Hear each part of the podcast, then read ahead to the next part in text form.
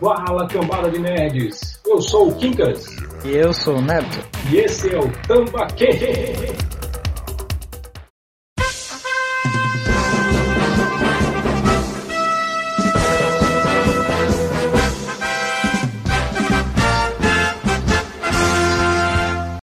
Fala, cambada!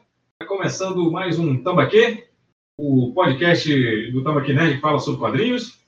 E, e hoje nós temos duas coisas muito legais para falar. A primeira é que atendendo inúmeros pedidos de três pessoas aí no, no nosso Instagram, que estavam reclamando de ai, você só fala na Marvel, você só fala na Marvel. Pois é, vamos falar agora da DC, tá? vamos falar da HQ A Nova Fronteira, que foi lançada em 2004. E para isso, nós chamamos, é, é, praticamente um crossover aqui de, de, de podcast. Nós temos, primeiramente, a prata da casa, o Neto, o ex-estagiário. E aí, pessoal, mais um podcast aqui com o Kinkas, ainda me fazendo chorar a cada HQ recomendada. pois é. Tá aqui também com a gente, nosso, nosso já conhecido convidado aqui, o, o tio Rude, do Rudecast. Fala, galera, e é o seguinte, super-herói patriota é aquele que obedece ao governo e entrega sua identidade para ele. Eu, eu entendi a referência. Boa. Você está aqui com a gente pela primeiríssima participação, olha que não foi por falta de tentativa, o triplo do Whatever. É isso aí, pessoal. Ó, eu queria só afirmar que realmente tem muitas HQs que fazem a gente chorar. As da Marvel fazem a gente chorar de raiva, né? Olha a audácia desse filho da puta. Não ouviu os podcasts do, do, da Marvel Não Tem Paz. É... Mas é isso, eu sou o Quincas, o misantropo camarada, e a gente vai começar agora. Então, assim, se você não leu essa HQ, saiba que a partir de agora vai ter spoilers, né? Se você tem problemas com spoiler, é, foda-se. Mas é, se você tem realmente problemas, assim, então dá uma pausa. Segue a gente no Instagram, segue a gente no Facebook. Eu acho que o site já está no ar é, dá uma curtida para a gente lá e, e lê, a, lê a HQ e volte depois para ouvir o podcast. Mas... Senta que lá vem spoiler.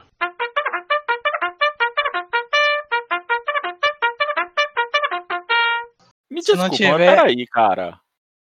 Spoiler numa HQ de 2004, a pessoa tá achando ruim, é porque, né, ela viveu numa caverna esse tempo todo.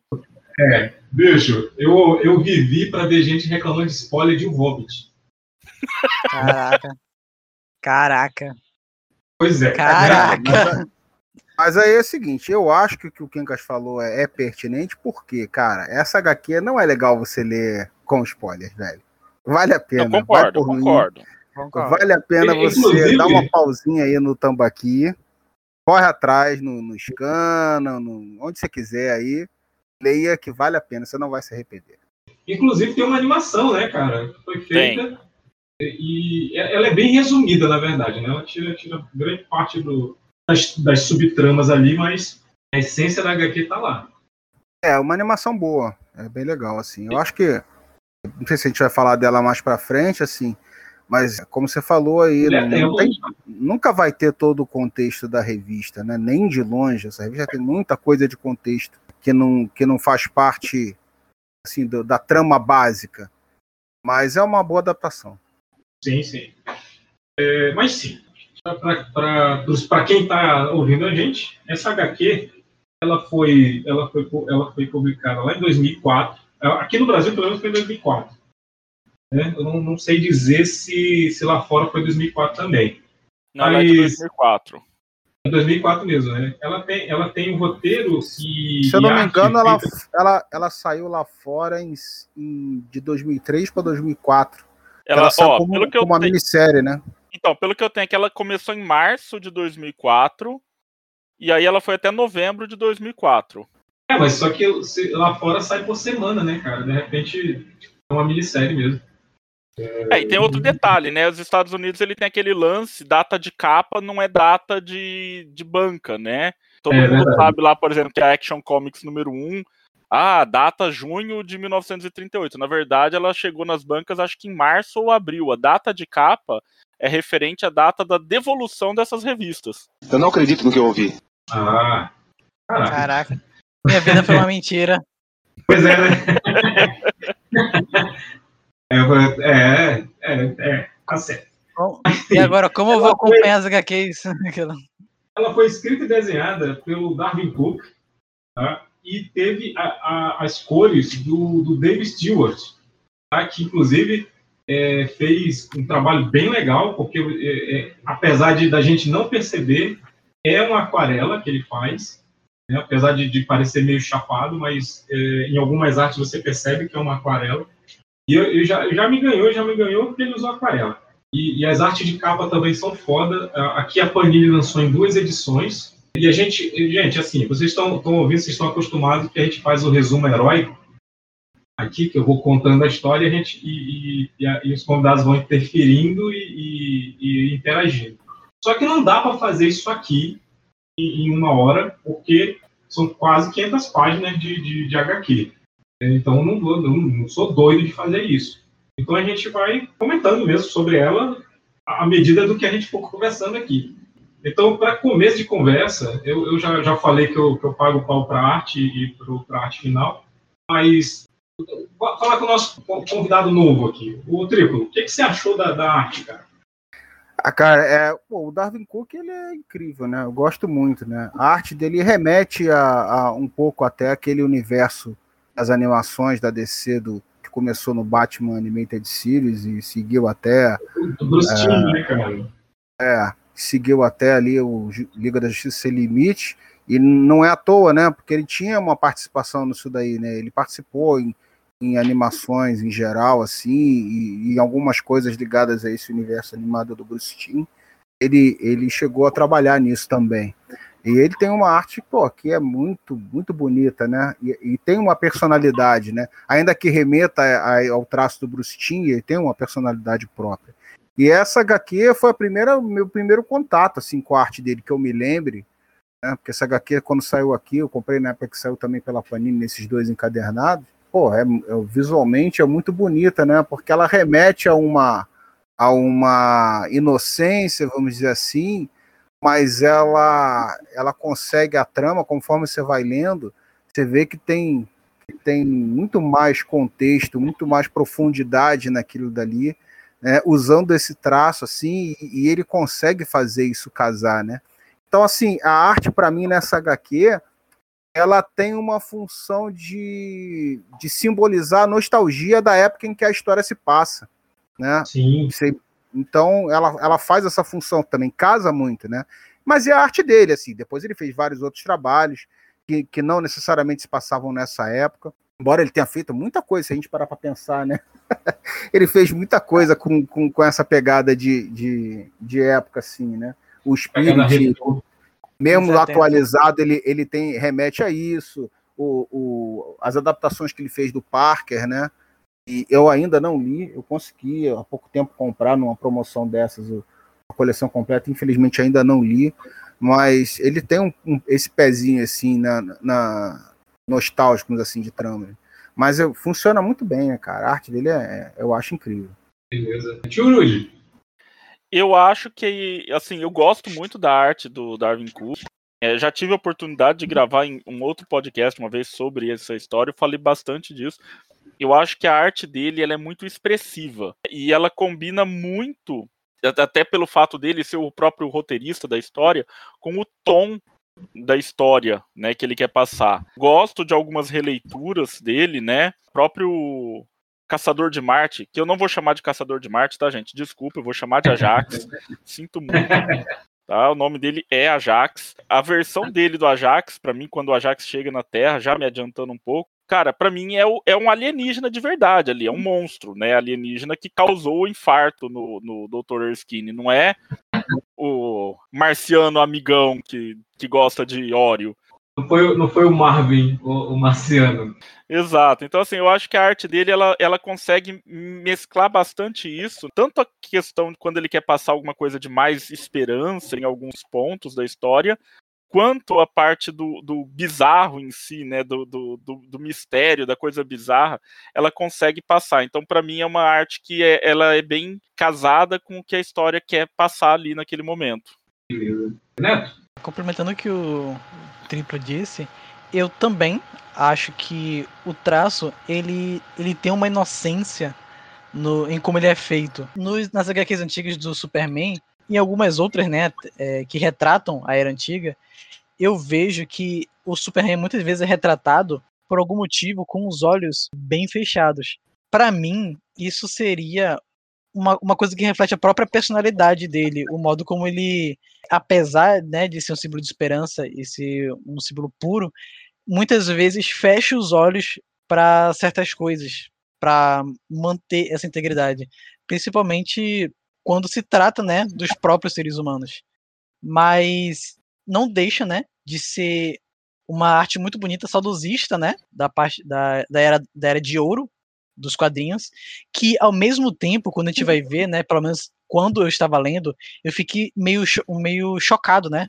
Porque eu estava vendo um traço tão delicado, tão simples como de uma animação antiga, em, em muitas partes, né, começa a aparecer muita, muito massacre, muita sanguinolência. Isso meio que, para mim, quebrou um pouco o clima, mas também criou, instigou mais a minha curiosidade, já que eu esperava uma coisa a partir do traço, mas ele me entregou outra que também me satisfez. Cara, assim, o...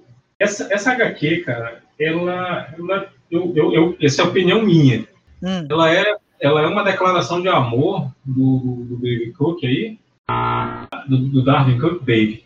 Dave é outro. uma declaração de amor para a Era de Prata, né, cara? Porque é, o finalzinho ali da Era de Ouro, que é, que é logo depois da Segunda Guerra, e, e, a, e, o início da Era de Prata, né? Que é quando você começa a ter a, a mudança na, na, no legado dos heróis ali, né, cara? A, a própria pegada da, da história, eu, o período histórico, eu acho ambientalizado naquele período histórico, você tem uma. Na, na, no quadrinho não chega. Eu vou, vou me adiantar um pouquinho para falar do Flash. Mas no quadrinho é, não, não chegam a falar sobre a cor do uniforme do Flash. Né, mas na animação eles chegam a falar que ah, ele, é, ele é um comunista, né, porque é uma época histórica, é, é, a época histórica da perseguição ao, ao comunismo, né, cara? Era o macartismo, né? Sim, não, o quadrinho é muito legal isso do, desse quadrinho, assim. Cara, é muita, é muita. A gente vive hoje uma cultura de referência que muitas ah, vezes é nociva. Alô? Tá ruim, dá, dá, uma tapinha, dá uma tapinha no celular aí para rapidinho aí. Não, tá ruim aí? Tem uma, tem uma estática tá aqui bem. agora. É o teu, né, Neto? lá, Alô? Melhorou? Ah, beleza, tá aí. Melhorou, melhorou. Agora eu perdi até o, o que eu ia falar.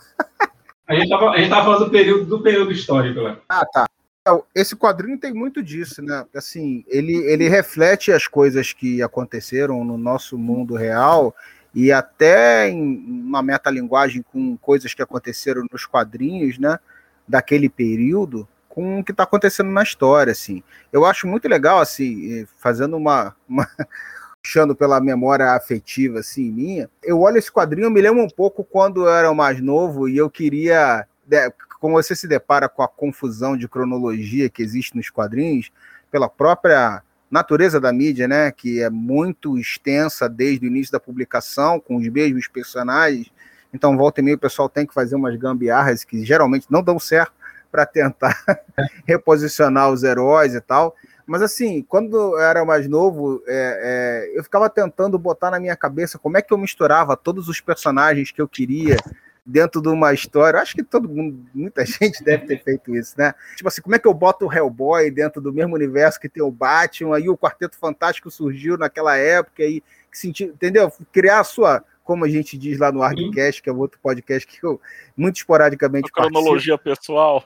É, como é que você faz a sua cronologia pessoal, né? E quando eu olho esse quadrinho, cara, eu acho que ele conseguiu de uma forma brilhante, assim, pegar uma gama incrível de panteão da DC, de personagens de todos os estilos já publicados pela editora, e conseguir enquadrar numa história coesa, né, cara? E que tem, logicamente, como pedra fundamental ali o fim da Era de Ouro e o início da Era de Prata, né? A valorização da, da ficção científica e tal, que começou justamente com o Flash, né? E o Quarteto Fantástico também, etc. Assim, é muito legal isso, assim. Então, é uma história que meio que, para mim, passa essa sensação de, caraca, aquela, aquela maluquice que eu ficava na minha cabeça tentando pensar, né, como cultura inútil em determinada época, o cara conseguiu com um panteão gigante de heróis da DC fazer algo coeso daquele jeito que a gente gostaria que fosse, né? Sim. Inclusive, o, Darwin Cook tem que tomar cuidado com a relata de lixo dele, porque daqui a pouco o Grant Morrison vai vai querer mexer lá também. Mas, cara, até assim, o Kika falou de ser uma declaração de, de, amor, né, à Era de Prata, cara, ele traz coisas que o público aqui no Brasil, a maior parte, talvez, a não ser que seja fã demais a DC, não conhece, igual a Companhia dos Perdedores, né, perdedores. logo no começo da história. Eu é... nunca tinha ouvido falar antes disso. Então, eu acho que aqui no Brasil nem chegou a ter nada deles, assim, do material original publicado, né? Teve o filme, teve o filme.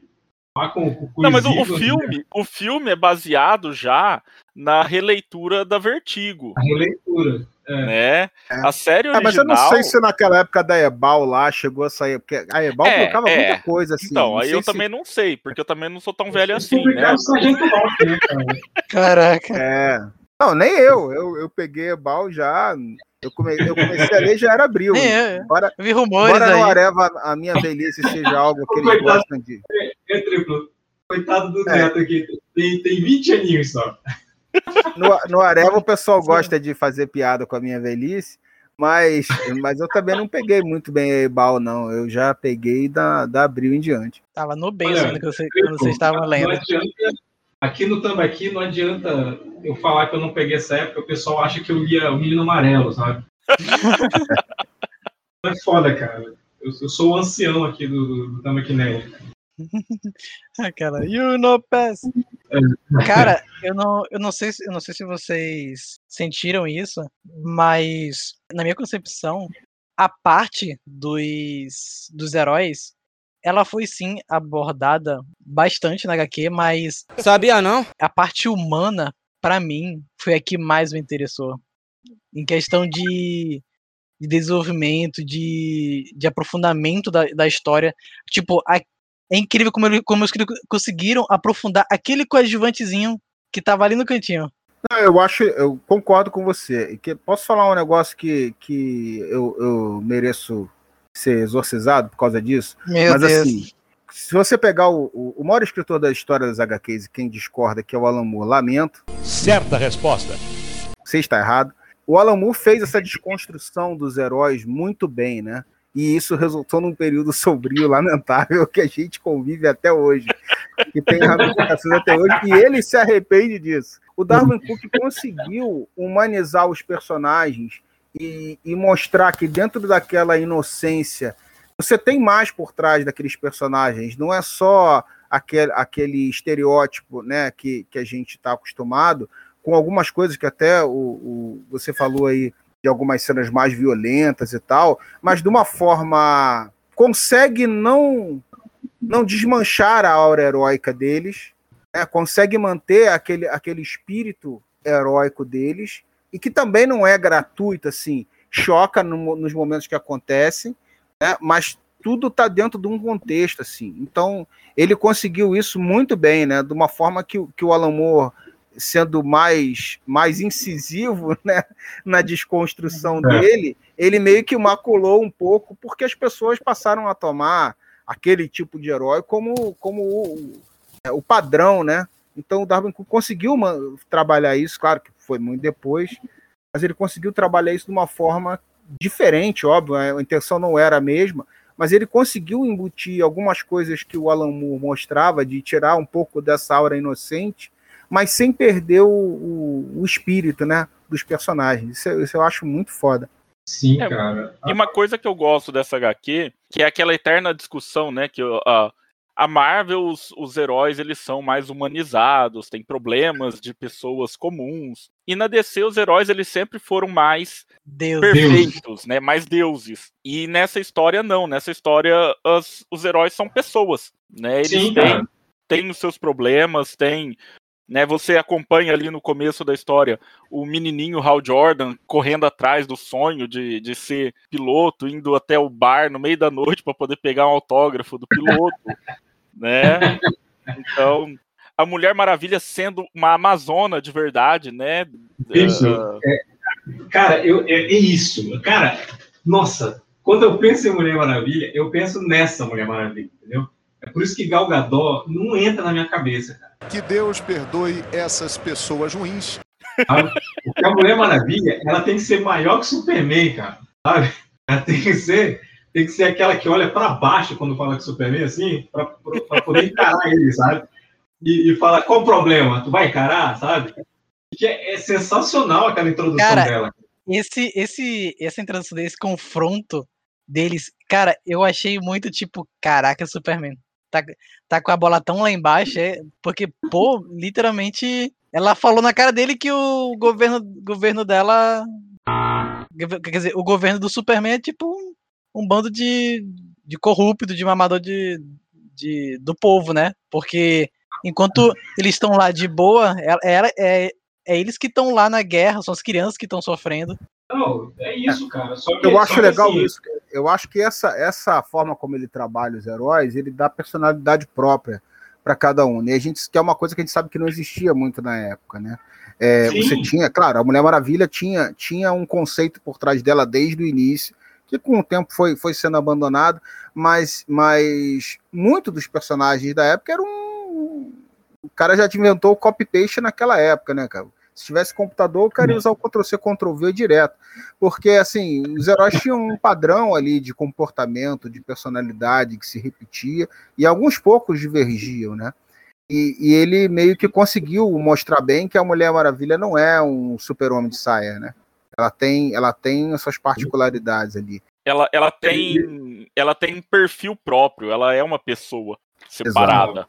E, e, cara, é, esse tratamento né, do, do, dos heróis, de, de, mostrar a humanidade deles ali, cara, é, é uma, é uma coisa, para quem para quem está acostumado a ler é, os quadrinhos da DC, você tem uma é, uma é uma grande surpresa, né? Porque eu, eu vou eu, eu não gosto do Batman, mas eu vou falar da parte do Batman aqui, é aquela aquela introdução lá que é o que é o John o, já o, o Ajax já como se disfarçando John de humano, né?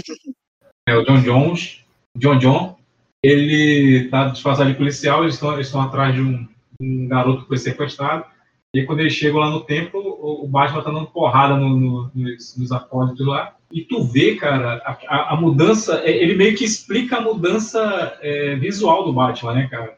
É o lance dele, ele vai ter, quando, quando, tudo termina que ele vai salvar a criança, a criança tem medo do, do, do Batman, porque uhum. o Batman tá vestido nem um capeta ali na frente dele. É, isso é muito é. legal, né? Que ele vai contextualizando as mudanças que os personagens tiveram ao, ao, longo daquele período, né? Dentro da história, né? Então o Batman inicialmente era aquele cara, aquele cara muito mais soturno, né?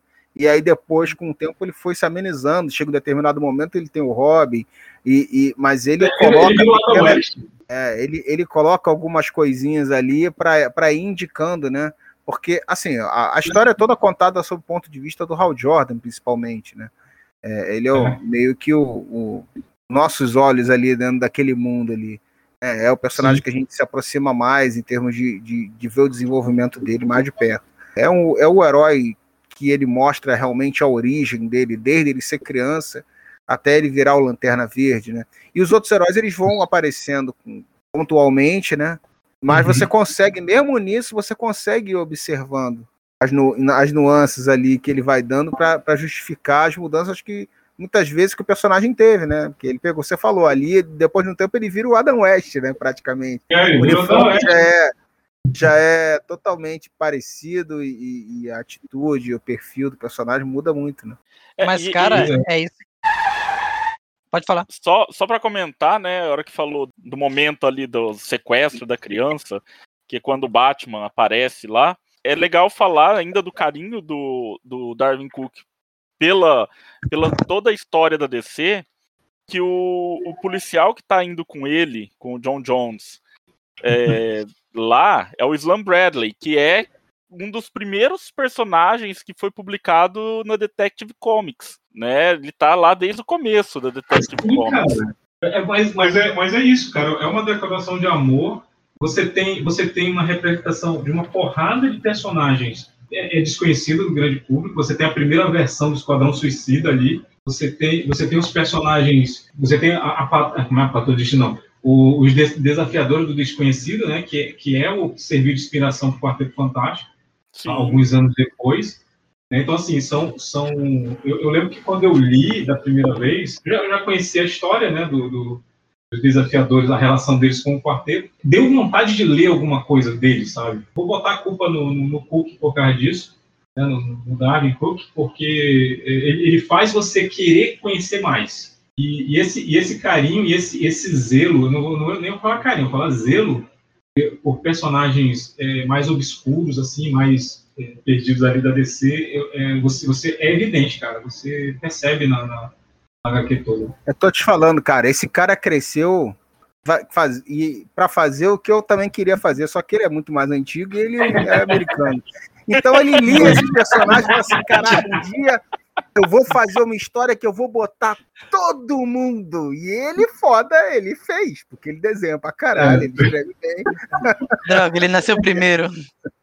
É, mas os Trapalhões fizeram primeiro, hein? A Liga da Justiça dos Trapalhões fez primeiro. Tinha Fantasma, Mandrake. É, ele não teve Sim. essa liberdade de misturar o personagem de outras editoras, mas só na DC já dá para botar muita gente que normalmente você não vê conexão nenhuma, né? Personagens obscuros que estão na história da DC, mas que da publicação da National Comics e tal, mas não, não nunca foram muito interligados com, com o universo dos super-heróis e ele e ele aproveitou tudo isso. Cara, até, o, até a porra do, do Príncipe Viking lá, ele botou na história, cara. Eu não entendi essa do Príncipe Viking, como é que. É, é, person é personagem antigo também, cara. Personagem antigo, personagem antigo da, da, da DC o cara conseguiu meter na história ali. Eu, eu, e o pior é que eu, eu, na primeira vez que eu li, eu fiquei, pô, o cara meteu o Príncipe Viking. Cadê o, o Vandal Savage, cara? Cadê o Vandal Savage? Cara, ele vem aparecer quando... lá no, no, segundo volume e tal. É, mas, cara, tipo, melhor, melhor cena, aquela, o cara saindo embora aí. Pessoal, eu tô indo com um, um colega aqui e só de, só de maldade, põe, do, põe dois gásinhos pro Savage só pra ele ficar esperto. É. o, o, o, King, o King Faraday, ele, ele, é, ele, ele é apresentado pra gente como um filho da puta, né, cara? Como, como um cara que é, é o cara que você vai odiar pro resto da, da HQ. E quando ele tem aquele, aquele contato lá com, com, com o Ajax, né? Quando o Ajax salva ele, o, o, Ajax pega e te desarma. Ele fala, não, pô, o cara, o cara é legal, pô, o cara é bacana. Ele é, é fazer é porque, o, o, o, King Faraday, na época do, do checkmate, ele era meio filha da puta, mas porque as histórias eram de o, outro foco, né? Não era a história de super-heróis em si, era mais espionagem, né? Sim, sim. Mas, mas ali naquele momento você tem essa impressão que ele é o antagonista, né, cara? Sim. Ele é construído na história inicialmente para gerar essa, essa sensação. Em, em tese, porque ele faz. Ele age como um babaquinho às vezes, né? Ah, com certeza. Tipo, qual, qual cara de alta patente de órgão é, governamental né? é um babaca, né, cara? Já adiantando lá que, o que eu queria falar, né, quando o, o triplo terminou, cara, as nuances que os personagens têm, a evolução, a humanização, para mim, ela é a chave dessa HQ, porque, tipo, ele, ele não, ele não ele, ele explica muita coisa, mas ele não escancara as, os detalhes para você. Você vê né, a criança se amedrontando com o Batman, você vê que aquilo deu um, um, um soquinho nele, né? E é por isso que ele mudou, né, o visual e é, o Robin. A Mulher Maravilha, ela dá, ela dá aquele sermão, né, no Superman. A partir, a partir dessa parte, ele começa a parecer mais frustrado por o governo mais usar muito ele, né? Nem, nem chamo ele por Superman, chamo ele de Bispo 6, como se fosse um peão. Não. A Mulher Maravilha, ela tenta. É, a Mulher Maravilha, ela tenta propagar a paz, né? Dar um up, né, na sociedade, tentar espalhar a palavra, entre aspas, de Zeus, né? E o. Os caras fazem um gaslighting lá com ela. É, tipo, você viu falar do, do Tártaro do de Hades? É, esse esse lance de chamar o Superman, o Superman de, de Bispo 6 e tal, é porque a, a, dentro do universo da DC existe uma, uma agência governamental de espionagem que é a Checkmate e que todos os membros dentro dela recebem nome de, de peças de xadrez. Peça de xadrez. Na Marvel tem, uma, tem um lugar assim também, o nome é Clube do É, exato. é, inclusive, o King Faraday é um dos reis. Eu não lembro agora se ele é o rei branco ou se ele é o rei preto. Acho que, acho que pela cor do cabelo. Meu Deus. o Cabeleira de Prata concorda com isso. Não, porque o Magneto, o Magneto, quando ele foi é, do, do Clube do Inferno, ele era bem branco também, cara. Sim. É... Tem, tem, alguns critérios para ser rei branco. ah, Mas pera, é agora, fala, agora, rapidinho, Neto. Oi, agora que a gente falou disso, eu vou, eu vou ativar o modo professor Richard aqui. Meu Deus. É, e falar a respeito do, de, uma, de uma reparação que o, que o Darwin Cook faz nessa história, que é a introdução da mitologia pro aço, né? O, o John Henry. É uma reparação histórica, até porque na, na, Era de Ouro você não tinha nenhum personagem negro que não fosse terceiro escalão de, de personagem coadjuvante, sabe? Não, tinha, não existiam heróis negros. Então ele, ele, ele introduz o John Henry lá, que seria. Ele só vem ser chamado de Homem de Aço na, na, no, prólogo, no prólogo da segunda edição, se não me engano. Eles falam que tem um Homem de Aço no Tennessee é, matando os caras da, da Ku Klux Klan, né? E isso, esse personagem, ele acaba sendo... É, é foda, porque ele acaba sendo morto, né? É, é o único que realmente é, é capturado e morto. Não, correção. Não, tem um Homem-Hora também, né? Mas ele caiu do parapeito. Isso, o, é, mas o. o Morreu o de casas naturais. É, é, morreu de gravidade. Gravidade. É. Gravidade. Ele, caiu ele mais três policiais, que não sei por que resolveram pular de um prédio, que nem. né? É, Deve mas, ser tudo policial cara, de cota, né, cara? Policial mas, cara, imagina, tipo assim, os últimos momentos dele, tipo, o cara pediu pra uma criancinha que. Cara, é um. Querendo ou não, né? É. é uma representante da inocência e, tipo, ele pede ajuda e na mente dela, né, ela provavelmente foi criada para pensar que naquela, naquela cultura Sim. que seria errado ajudar ele. Cara, eu vou te falar que esse arco do, do John Henry, ele dói, tá? No coração é. dele. Ele é, ele é, o mais pesado ali. Inclusive, a, a, não só essa parte aí da, da menininha entregando ele, porque se o Richard estivesse aqui, ele falaria se pode confiar em Deus. né? E que, que racista tem em todos os tamanhos. Mas a parte lá do programa de TV, a parte do programa de TV lá que fala, né, que, que, o, aquilo, aquilo nunca aconteceria naquela época mesmo, sabe? Aquilo ali foi uma, uma licença poética fodida aí do, do, do, Darwin Cook, de um programa de TV, é, fala, não, o cara ali, ele é um, um herói americano e tal, mas eu gosto do texto, né? O cara fala, imagina você viver num mundo em que, em que se você pensar diferente, as pessoas vão te massacrar, se você for diferente, as pessoas vão te massacrar. Ele, ele faz um, um, ele prepara um texto todo tentando, fazendo você imaginar um lugar horrível. E ele fala, pois esse lugar existe, é aqui, é, é aqui na América. E, e, você fica assim, porra, eu, eu, eu, eu, me senti como se eu estivesse mesmo assistindo um, um, programa naquela época e eu ia pensar, eu pelo menos ia pensar dessa forma. Isso é uma reparação que o, que o Darwin Cook faz com, né, né, nessa história em relação à Era de Prata, porque realmente você só vem ter, você só vem a ter um personagem negro num, papel de destaque nos anos 70 com o George Stewart, né? É, eu não sei se foi exatamente uma reparação a, a esse problema ou, ou, uma consequência do problema, porque eu, eu enxergo da seguinte forma: ele estava fazendo aquele paralelo das, das coisas importantes e históricas que a gente viveu naquela época, que a gente como raça humana, né? Que eu não vivi na época. É. E isso é algo que, obviamente, ele não podia, por não ter um, um, um personagem negro de destaque na, nas HQs na época, deixar de retratar isso. E seria errado se ele não retratasse isso com um personagem negro, óbvio, não tem. Sim. Né? É, bom, é, as pessoas podem ser muito criativas, ele poderia até conseguir alguma forma, mas não teria o mesmo impacto, entendeu? Então o que, que ele fez? Ele pegou um herói é, de muitos anos depois, né? O aço surgiu nos anos 90, se eu não me engano, e transportou para aquela época para criar aquela história paralela, porque é algo que é, é uma situação histórica que se ele está fazendo, né, pegando a corrida espacial, pegando uma série de coisas daquela época, pegando o macartismo, pegando é, até no início, né, o, o, o que aconteceu do Frederick Werther lá, que baniu as HQs, ele baniu os heróis também, usando essa a mesma, a mesma, os mesmos heróis, né? Você vê que, que os que continuaram sendo publicados foram justamente os que se ficaram na ativa, né? Que, que foi o Superman, uhum, o Batman sim, e a Mulher sim. Maravilha.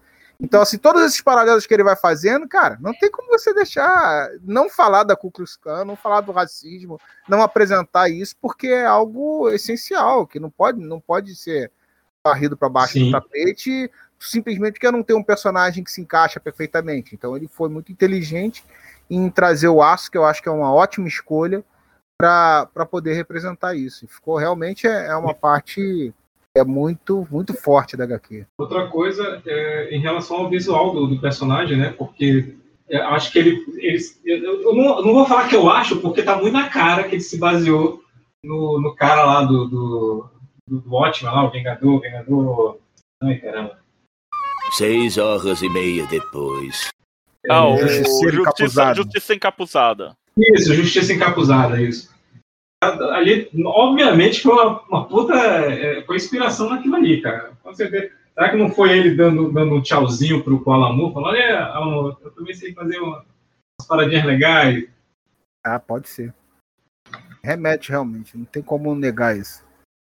Primeira é. coisa que eu, quando você vê aquela imagem, você lembra automaticamente do. Sim, sim. Se você Watchmen. já leu o Watchman, você vai lembrar, não tem como. É, e outra coisa de Watchman também é aqueles, aqueles textos anexados, né, cara? Então, assim, se você é uma pessoa que não gosta de ler muito, você vai ficar um pouquinho chateado com essa HQ, porque. É bastante, bastante. Tem aqueles, é, tem, aqueles é, tem aqueles textos lá que, que você tem que ler, cara, porque ele contextualiza a história para você. Sim, sim. É, Só que diferente é, dele, ele, diferente do, do Alan Moore, né, que foi uma situação que surgiu e, e né, foi uma, uma providência divina que fez com que ninguém quisesse botar comercial naquela revista, ninguém quisesse anunciar ali, e aí gerou aquilo na HQ, que eu acho fantástico. Ele é. bota no meio das paradas, né? Então tu tá lendo lá, pois é. Aí ah, é só ver os desenhos, aí chega ali e vê o texto, assim, ah, se tu pular, meu amigo, você vai ficar muito para trás, né? Como acontece em ótimo também, né? Eu vejo até hoje o pessoal é. discutindo que, ah, não leio aqueles pedaços, velho, não. Fala comigo, não. Sai, sai, sai de perto. É o Zack Snyder, ah, né? É o Zack Snyder que não leu aquela parte. Mas é, é, outra coisa que eu achei muito legal, que é um cuidado que ele tem, na DC, nos retcons que ela foi fazendo, um dos Homens Hora, ele foi realmente um viciado na, na pílula Miraculo, que é que dá poderes para ele, né? Gente, eu fiz pro Erde! Ele teve problemas com, com, com vício mesmo, isso foi tratado, mas isso foi tratado já nos anos é, 90, foi feito esse retcon tal. É, e ele traz como o primeiro Homem-Hora, né, o Rex Tyler, como sendo o, o viciado, né? E é, e é interessante, é uma coisa... É, é um playboy, né, milionário playboy, que fica pulando telhado à noite fantasiado, é claro que usa droga. Ah, cara, cara, Era de Ouro não vale nada. Tem um personagem da Fawcett chamado... É, tá, meu áudio tá estourando aí. É. Não, tá de boa aqui. Tá de boa? Tem um personagem da Fawcett da Era de Ouro chamado o Corcunda, que ele é um milionário que se disfarça de Corcunda para combater o crime. Meu Deus. Tá? Então, cara, Era de Ouro era qualquer coisa. E drogas na Era de Ouro era liberado, né? Se a gente parar para pensar, o Capitão América foi anabolizante, é, o Homem-Hora tomava uma pílula que dava poder para ele durante uma hora. É, Sherlock teve... Holmes cheirava pó, né, cara? O Sherlock Holmes, né? Cocaína. Teve, teve, mais, teve vários outros heróis da Era de Ouro que todos tinham. O Besouro Azul original da Era de Ouro, ele usava uma, uma droga também. O Dan Garrett, o original, quando ele ainda era policial. Ele usava uma droga para ter mais força e velocidade. Fiquem longe das drogas, crianças. Caralho. Não tinha alguém que usava Miraculum? Eu não acredito no que eu ouvi. Não acredito no que eu ouvi, não pode ser verdade isso que eu escutei agora. então, a pílula que o Homem-Hora tomava chamava Miraclo. Hum, ah, tá. Não, é porque. É... Do Arrow. Você tá pensando no, no Arrow. Ah, eu tava pensando no Batman da Terra 2. É porque no. É porque no. no depois do ponto de ignição, o pai do Tom. O pai do Bruce, né? Que era o Batman, ele ficou viciado em Miracle. É, ele podia receitar Miracle pra ele, né? Que ele é médico. Sim.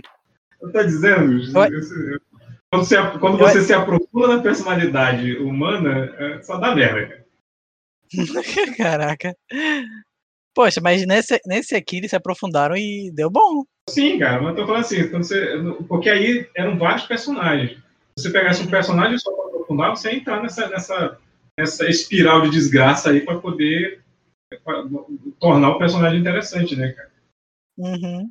Você tem logo essa na, no primeiro volume, você tem essa introdução de cada personagem. Eu vou, vou ressaltar mais uma vez aqui a Mulher Maravilha, que ela é, falou que ela dá um expor no Superman. Não é só uma vez que ela faz isso, ela faz duas vezes.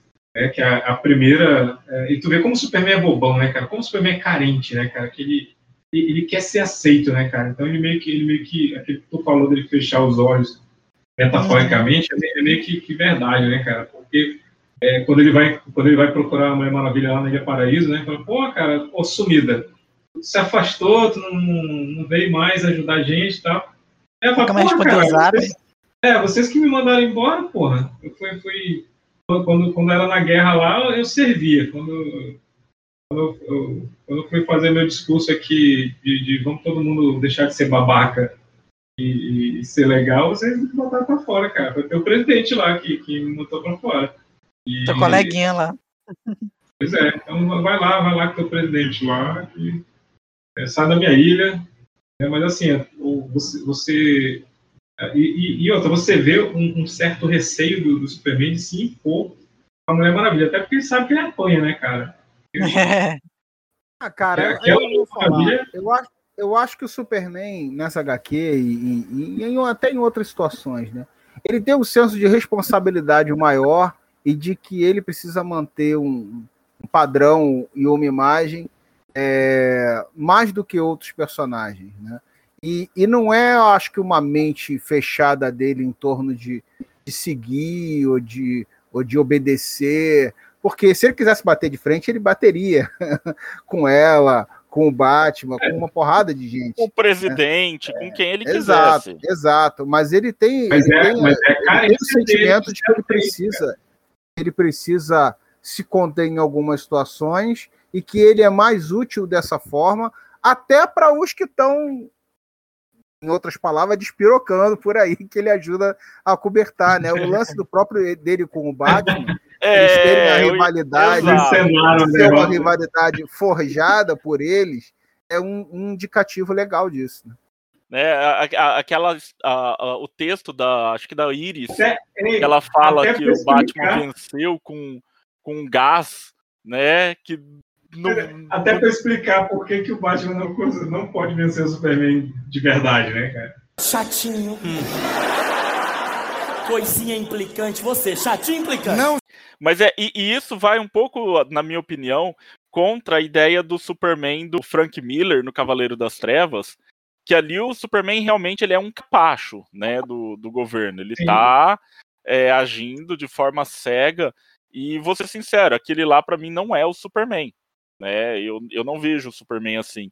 Agora, esse cara que tá aqui, eu concordo com o que o Trip falou. Ele tá ali porque ele sabe que ele tem um papel que ele precisa desempenhar de manter as coisas em ordem. Então, ele faz isso e acho que ele sabe também que pelo fato de que ele é um alienígena, ele precisa passar uma mensagem de que ele tá ali para manter as coisas em paz e não para tentar se impor, né, para evitar até maiores conflitos. Então eu acho que, que esse esse é o Superman de verdade, alguém que quando precisa ele vai abaixar a cabeça não é. porque ele precisa, mas porque é quando é o correto a se fazer.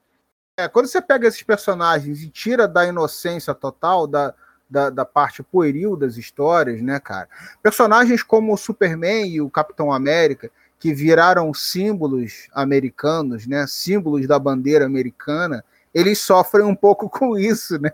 Porque quando você vê que a realidade não são flores, e esse cara é a representação icônica daquilo dali, que você sabe que tá cagado por trás, esses personagens tendem a, a, a sofrer um, um efeito negativo de, de, de, assim, das pessoas identificarem ele como, como aquilo dali, né? Como, mas como conivente com tudo que é feito de errado, né? E essa história conseguiu mostrar isso de uma forma diferente. Coisa que o Frank Miller não foi bem assim, né? Mas na verdade, assim, eu, eu não me sinto muito confortável para falar do Superman do Frank Miller no Cavaleiro das Trevas. Tem muitos anos que eu não leio o Cavaleiro das Trevas. Então, assim, eu também posso estar contaminado com essa imagem. Pode ter alguma coisa ali no subtexto que dê para aliviar para ele. Mas, assim, é a impressão que eu tive na época também, lendo Cavaleiro das Trevas, foi essa mesmo, assim. E já nessa, eu consigo enxergar essa, essas nuances por trás, assim, porque o Darwin Cook deixa isso, né, deixa isso posto ali na história. Sim, é, é, porque, assim, cara, o Frank Miller, ele pega o Superman para ser o antagonista e pronto. Ele não dá, ele não dá nenhuma, nenhuma, ele não, dá, ele não faz, é, ele não faz nenhum trabalho em cima de por que, que o Superman aceitou aquilo, sabe? Só falando, ele aceitou e pronto. É carência, o cara quer ser aceito, por isso que ele, por isso que ele, que ele concordou com tudo aquilo. Né? Mas é, caso... eu, lembro que na segunda eles inventaram, o Frank Miller inventou um caô lá para justificar isso, né? Ah, Mas eu não, cara, não, não, não, não, Se eu lembro pouco da primeira. Nunca aconteceu. Cavaleiro das Trevas não... nunca aconteceu, você está inventando essa história. É. Se eu não lembro bem da primeira, imagina da segunda. Da segunda, a única coisa que eu quero me lembrar é daquela sequência inicial lá com o Átomo, que é foda. Porque o resto é, é, é triste. Olha, eu, eu, desconsidero as continuações, cara. Para mim só teve um e pronto. É igual Star Wars, para mim só vale uma trilogia, o resto não existe. Ah, cara, se a gente for falar de Star Wars, eu sou um pouco mais radical. Para mim só vale o episódio 4, e nem deveria ser episódio 4. Não deveria estar escrito episódio 4 ali. Só Star Wars, né? Exatamente. É, é. Caraca. Até, até, porque, até porque os melhores filmes de Star Wars é, é, é o quê? É o Império Contra-Ataca, Caravana da Coragem e Rogue One. Caravana da Coragem. Opa!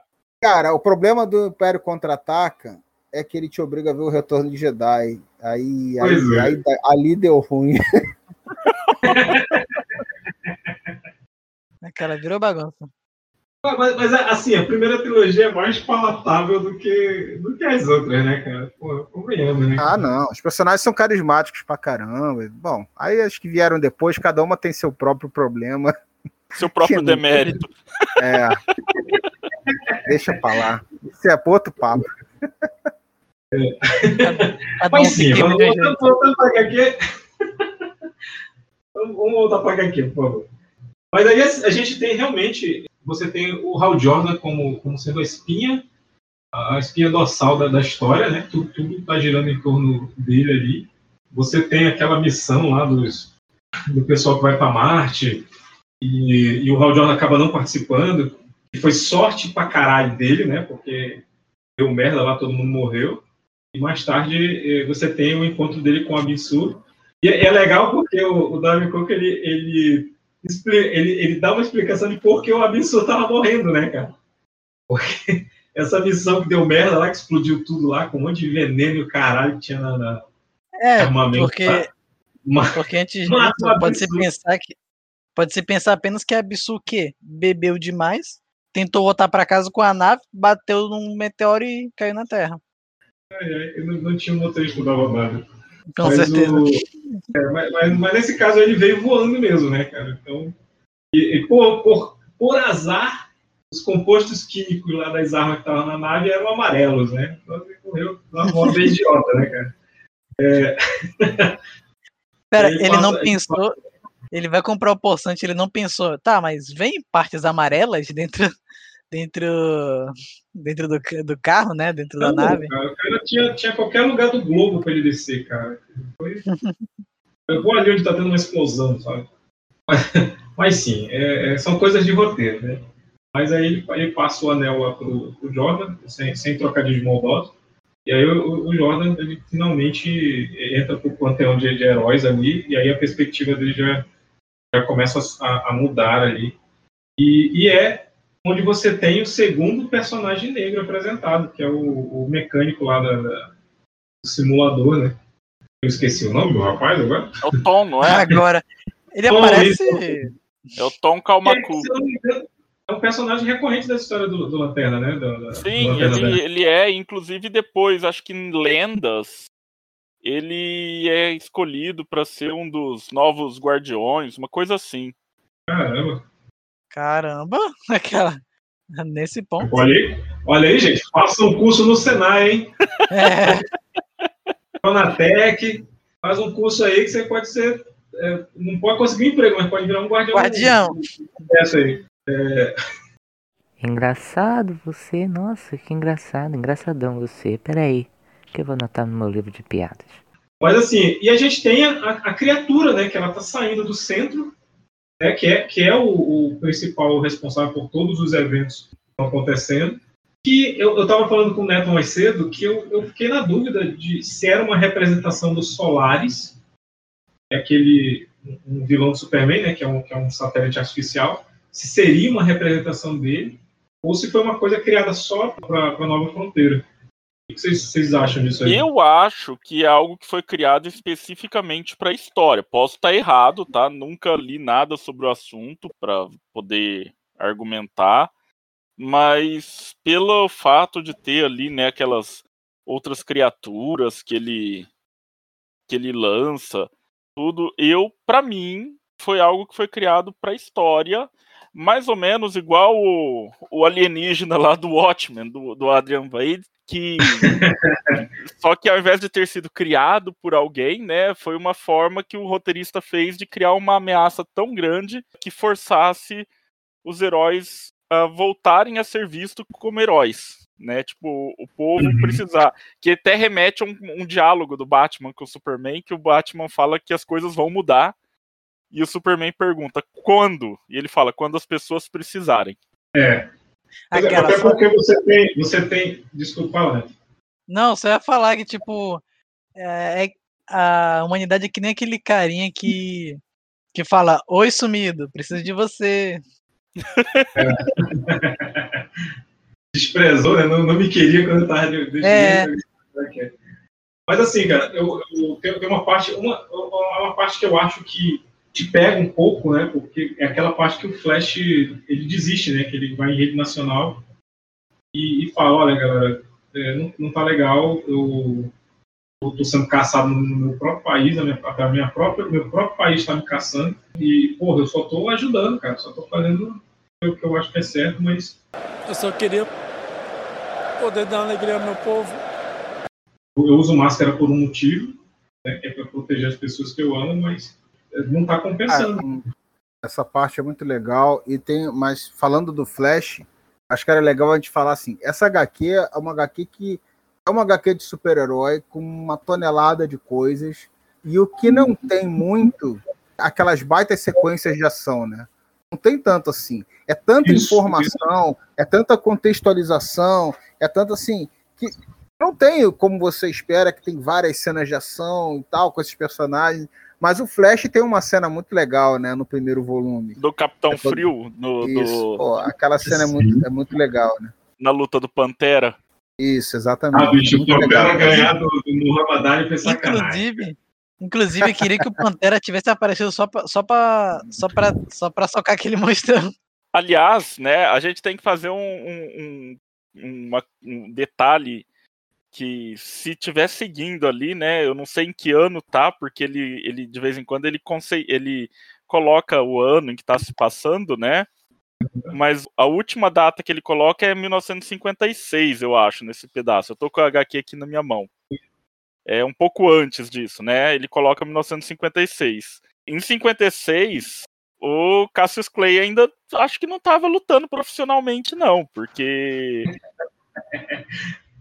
ele não tinha idade para isso. Ele é- acho que foi ainda uns dois, três anos depois. Então eu acho que tem um salto no tempo ali, mas fica, fica dúbio isso. Mas é, é, é quadrinhos, né? Você aceita uma liberdade dessa do, do roteirista. Você não, Não, vai ficar preso Eu nesse aceito, detalhe. Eu aceito, eu aceito a liberdade do cara deslocar o, o, o Cassius Clay da, da época dele, mas perder pro, pro, O Pantera é sacanagem. É, que o Pantera já tá meio tipo. Já tá lá entrando na terceira idade, né? Aquela. Pois é, o cara já, já era um velhão ali, né, cara? Tipo, é que é, é tipo. O cara, é tipo o cara lutar contra o velho. Não, se, não, se ele não. ganhar. Ah, É, Não, fora que o último golpe dele, o cara descreve como foi o último golpe dele, que o, que o Pantera sai correndo na direção do, do, do Cassius Clay e gritando. Então, assim, ele veio reto, bicho. Era só, era só o, o, o Cassius é, da- gingar pro lado, ele ia para as cordas. e pronto. cara, mas sabe por que ele não fez isso? Porque o Gongo não bateu, não tinha começado o round, e mesmo assim considerado ele campeão. Mas que filho da puta, olha aí, veja você. Eu lembro Cara, eu não disso, tinha cara. percebido isso. Eu não tinha percebido isso, cara. Não tinha começado a luta. Não tinha, por O isso que ele não desviou. Porque ele... ele do nocaute, É. né? É tipo, eu vou, eu vou salvar meu inimigo não batendo nele, porque se, aquela, se o cara dá um soco, o cara desmonta ali. Mas e, e quem quer faço aquela comparação tipo do, do rock, né? Tipo, o cara saudável lá, tipo, jovem, desafia o rock. Cara, se ele ganhar, ele bateu num velho. Se ele perder, ele apanhou pra um velho. É isso. Não tem como salvar. Eu tô lembrando agora da- lá do, do Invencível, lá da Garota Monstro. Ah, meu Deus. Meu que o Deus, Invencível cara. dá um socão, aí ela volta normal e todo mundo. Olha, ele bateu numa garotinha. Filha da puta, Meu- a menina tava guisando o, o, o Rex Explode lá, cara. Mano, eu tô com ódio porque eu só recebo spoiler, porque o Facebook inteiro só é, só é trecho disso. Olha, eu já te mandei os links do- do- do- dos episódios e das HQs. Entendeu? Você não, não- não se intera porque você não quer. Porra, esse cara ainda tá aí, rapaz, fazendo o quê, rapaz? Não, é que eu tava lendo a bodega desse, desse, dessa HQ, né? Tu acha que é, tu acha que é assim, VaptVupt? Tem que analisar. Tem que- Tem que fazer fichamento, né? É. Ó, o Mas, Urude- cara, o Urude é professor, já, já fez fichamento de quadrinho, Urude? Cara, de quadrinho não. e, cara, em questão da. Em questão do Hal Jordan, interessante pensar que o Ajax, ele tá na mesma situação que ele, porque, tipo, desde o começo até o final, o Ajax, pra, se- pra continuar, né, pra sobreviver, ele se camufla de humano. E na concepção dele, ele, aquele planeta virou o planeta, o planeta ado- adotivo dele, né? Pra ele, ele se sente humano. E é interessante isso, porque enquanto o Hal, ele... Quer ir pra fora. Hã? O Raul quer ir pra fora, né? Pô, É. É, tipo isso, cara. Mas então, tipo, enquanto, enquanto o, o Hal tá lá descobrindo a identidade heróica dele, né? O Ajax, ele tá redescobrindo a identidade alienígena dele. Ao mesmo tempo que também descobre a identidade heróica dele, né? Porque, é, assim como ele fal- falou, né? Quando ele se liberta do controle da criatura, ele tinha poderes, ele tinha potencial de fazer o bem, só que ele suprimia aquilo para poder se camuflar entre os comuns, né? Uma coisa, Tanto- uma coisa que eu acho legal na. Desculpa, continua aí. Não, você vai falar que tanto que ele adota, como ele mesmo falou, uma aparência igual do Superman pra, né? Se, cam- Mais se camuflar. É, fica mais amigável. Mas assim, É o- uma coisa que eu acho legal. Fala, Ju. Não, a forma como eles apresentam, né, desde a parte visual, que eu acho que foi o tio Urudi que falou aí no início, né, na primeira cena dele, que ele aparece como um, um monstro mesmo, né, como um alienígena mesmo, que é, que é bem impactante. É, e a forma como ele vai aprendendo tudo pela TV, né, cara, o personagem fica. Eu ia, eu ia falar exatamente isso. Você consegue se relacionar muito, assim. E, e eu acho que essa parte visual dele também, da forma como ele escolhe se, se mostrar, né, ou, ou se disfarçar, tem a ver também com as influências que ele tem, né, de aprender tudo pela TV, né, de ficar Imagina- vendo imagina- seriado Sim, tanto- policial tanto que o e etc. Bradley fala, né? Que ele parece um, um policial de seriado. É, exatamente. é. Inclusive, cara, imagina se, se essa história tivesse passado nos anos 80, hein, cara? Como que seria esse policial aí?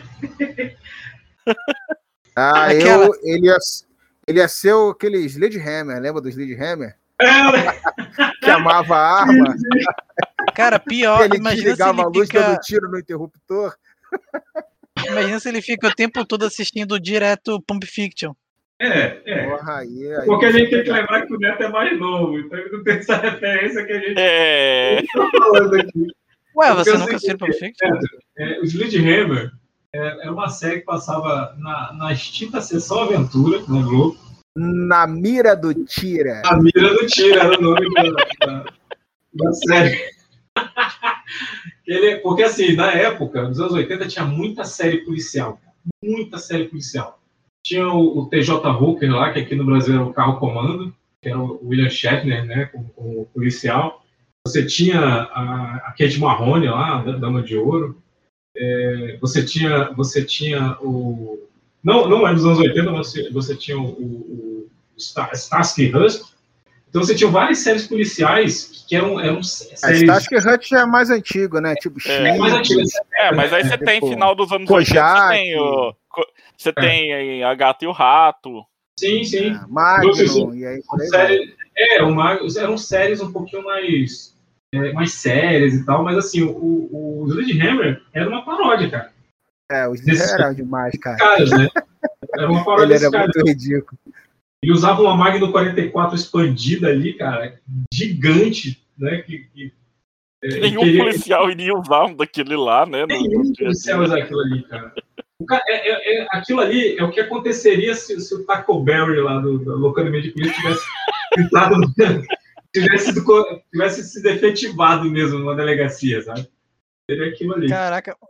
Mas, pô, bom, que eu falei Pulp Fiction porque é a coisa mais antiga que eu, que eu consegui ler. Não, que eu- é, eu acho que já vi aquela. É, é. É por isso que a gente está contextualizando aqui, cara. Mas aí o. o- Porra, o o John Jones seria totalmente diferente, cara. Não, Se ele tipo fosse assim- do Magno, ele só ia usar aquele bigodinho, aquelas camisetas de praia. Florida. É, Camisa havaiana e tal. As camisetas do, que o George Pérez usa quando vem aqui. O George Pérez usa isso mesmo. Ai, meu pai. caraca. É, assim, acho que gente- se houvesse um crossover, se houvesse um crossover, era o. Era o Ajax e a Wanda, um do ladinho do outro, só vendo, só vendo séries coisa antigas. série antiga. muito bom, muito bom. É, era uma Ajax Vision aí. Mas, mas assim, então assim, o, a, HQ, a gente, tem, a gente tem toda uma preparação para a grande batalha, né? Que é só no, no segundo volume que vai haver mesmo, que é quando a, a criatura emerge e, e é quando o- a, a segunda bronca, né? Que a Mulher Maravilha dá no, no Superman, que ela fala, ó, essa a galera precisa Não, correção. é, Aliás, é a terceira bronca, porque a criatura aparece primeiro lá em Temícera, né? Dá uma surra nas Amazonas lá. Só pra gente saber, pra gente ver o quanto ela é foda. E, Aquela e Mulher matou as, matou as guerreiras imortais. Pois é, é, é, né? Aí a, a Mulher Maravilha aparece no Jato Invisível, que, eu- que, eu, que eu realmente me emputeço com essa representação de que dá pra tu ver a Mulher Maravilha dentro do Jato Invisível, sabe? É, é uma representação Hanna-Barbera pra caralho ali. E ela tá toda ensanguentada lá dentro. Mas E aí que, ela, ela, é, é, tipo a capa de invisibilidade que só a capa é invisível. Não, pois é, a pessoa é, é, é assim, ninguém, porque ninguém nunca, eu, eu, acho que ninguém aqui nunca viu um filme chamado Eric, o Viking. Eric, eu vi que não. É, é, uma, é uma história, é uma história, é uma, é uma paródia, é uma, é uma Tá esclerosado, animal velho. comédia de, de, de, de Vikings. E aí, inclusive, é o Tim Robbins que faz o, o Eric. E É aí, feito pelo pessoal do Monty Python, né? Não é um filme do Monty Sim. Python, mas tem uma galera do Monty Python envolvida ali. Se eu não me engano, isso aí foi, foi uma daquelas produções ali do Handmade Filmes, né? A companhia feita pelo, pelo George Harrison dos Beatles. Sim, sim. Eu, eu, não, eu, não eu, eu tava na dúvida se, se tinha envolvimento do, do, do Mel Brooks ali, mas falou que é, que é do. do que É que do Terry Jones. Porque tem uma, tem uma cena lá que ele tá. que o Eric tá pegando a mulher de um cara lá do Monarca. E aí o cara chega no quarto, ele, ele vai entrar no quarto, aí a, a, a mulher do cara. Não, usa. Bota esse novelo em cima de você que você vai ficar invisível. Aí beleza, ele pelado lá com o novelo na cabeça, o, o, o, marido da mulher entra tal, não, não vê ele. Beleza. Aí mais na frente, pô, eles vão enfrentar a porra do. do uh, a, a, a, batalha foda mesmo que eles vão enfrentar. Aí o Eric tem a brilhante ideia de ir lá e pegar o novelo pra, pra ficar invisível na batalha. Aí ele fica pelado com o novelo na cabeça e a menina gritando: Não, isso só funciona com meu marido. é, é, cara, é, eu, eu achava muito legal esse filme, cara. Eu, cara, eu esse que... filme eu não lembro nada. Eu vi esse filme há tanto tempo. É que nem o Barão é, Munchausen também. Eu não lembro e, nada e... do Barão Munchausen. São eu lembro, que eu, da, eu lembro da capa do VHS só. Do Barão Munchausen. o Barão de Munchausen é legal também, cara. Preciso rever. Tem, tem uma turma na, na, sua glória ali, cara. Eu nem lembrava que tinha uma turma nesse, você tem uma ideia. Pô, ela, ela é Afrodite, cara. Ela, ela, ela é apresentada pra gente é uma representação daquele, do quadro lá, pô. Eu vi esse filme no cinema, cara. Eu era moleque, eu acho. Não lembro que ano que saiu esse filme. Cara, nunca mais eu vi. 95, 94, alguma coisa assim. É por aí. Eu, eu, acho que é por aí. Mais ou menos. Faz 84 anos. Eu, eu entendi a referência. Faz 84 anos, isso aí. Mas sim, então aí sim, nessa. Quando, quando a criatura ataca mesmo, de verdade, é que que, que a galera se junta. Aí tem aquelas cinco páginas de discurso do Superman. é. melhor discurso e o melhor resultado de discurso. Não, pois é, porque, porque assim, os, tá os militares lá, tá as equipes humanas e chegam os, os heróis para lutar. E aí eles começam a brigar entre si, né? Opa, vamos prender esse cara aqui, porque tu é meliante, não sei o quê. Cara da lei lá que, que proíbe, né, os, os, os heróis. E aí chega o Superman e fala, ó, oh, galera, tem um monstro grande aí, vamos lutar contra ele, vamos. A gente vai se bater aqui, vai se prender, vai ficar menos gente para lutar, né? né? Vamos, vamos, pensar um pouco aí. Não, não é nem esse resultado que eu tava falando, era mais tipo, não, vamos se juntar, aquela, podem tirar nossa honra, mas nunca tirar nossa liberdade. Ele vai lá e pff, morreu. eu, só, eu só gosto, assim, o que eu gosto dessa parte é só mesmo o sarcasmo do, do, do arqueiro gay porque era para ele ser assim na série e, e, e acabaram com isso. Né? Deixaram, deixaram ele um Batman verde, mas ele é mais sarcástico, ele é mais sacana. Mas, cara, você falhou hum. com, com essa série. É, mas aí, assim, é, é, nesse, é nesse último, nessa última parte do arco que aparece o, o herói preferido do, do triplo. Errou. Errou feio, errou feio, errou rude. Não, ele já aparece antes. Ele tem Ó, vamos respeitar o maior de todos é, aqui. a única exigência que eu fiz aqui no contrato dessa gravação é que se respeite o maior de todos, hein? Vamos respeitar o soberano de 70% desse planeta, hein? É o namoro. namoro. Não, olha aí, ó. Pessoal, Ué, eu aquela... tenho, uma parada, tenho uma parada a fazer aqui, tô saindo, hein? Tchau. Ué, mas o Arthur apareceu na, na HQ? Ah, ele aparece antes, tem uma hora que ele aparece falando assim: esse filho da puta aí, tô fazendo merda, hein? Tem umas merda aqui no oceano e tal. Uma participação só pra dizer que ele existe, né? Ah, era dele, achei que fosse do Homem-Sereia, pô. ah, tá engraçadinho, né? É, é, a, é a referência que ele tem, é Cara, deixa eu explicar uma coisa para vocês que vocês não entendem. O Aquaman, ele, ele, Reino do Amanhã também, ele pouco aparece. Porque ele desequilibra, né, meu camarada? Se você botar o maior de todos, ele resolve aquilo ali em três minutos, né? Então os caras, entendeu? Dá um jeito dele ficar na casa dele lá, cuidando do, do Nemo, entendeu? E aí dá pra contar a história. Pois é, vai desequilibrar, né? Desequilibrar. Inclusive, de início, eu achei que a ameaça ela viesse de Atlante, né? Eu pensei que fosse tipo algum tipo de Kraken, uma criatura mito... um Leviatã antigo. É, mas, mas não. A, a, cara, eu, eu, tô, eu me perdi aqui. É, de onde veio mesmo a ameaça? Veio do espaço mesmo ou ela sempre teve na Terra? Então, até onde entendi, ele brotou. Caralho. é porque, convenhamos, para vir do espaço, não é possível que alguém não tenha visto. Eu não, eu não engoli essa de veio do não, espaço. Mas, mas, mas, se ele caiu há milhões de anos, ninguém. É, viu. cara. Eu, eu, eu joguei Chrono Trigger. Eu joguei Chrono Trigger o Lavos. E o Lavos caiu há milhões de anos atrás na, lá no planeta. Não, mas ok, mas ele ficou lá flutuando no meio do oceano sem ninguém ver também? Não, Não ele, ele ficou centro. no centro. Por isso que ele é chamado de o centro o tempo todo, a referência ao centro, o centro. peraí, mas que centro é esse? Eu não acredito no que eu ouvi. Não acredito no que eu ouvi, não pode ser verdade isso que eu escutei agora. o centro da Terra. O centro da Ah, cidade. Aqui no T2 pega. pega o- Peraí, o 15 mas então, tecnicamente, tecnicamente, então, não veio do aquela do espaço aquático, né? Tipo, e aquele emergiu, né? Então, tecnicamente, o, Ar- o Arthur ele poderia ter intervindo, não?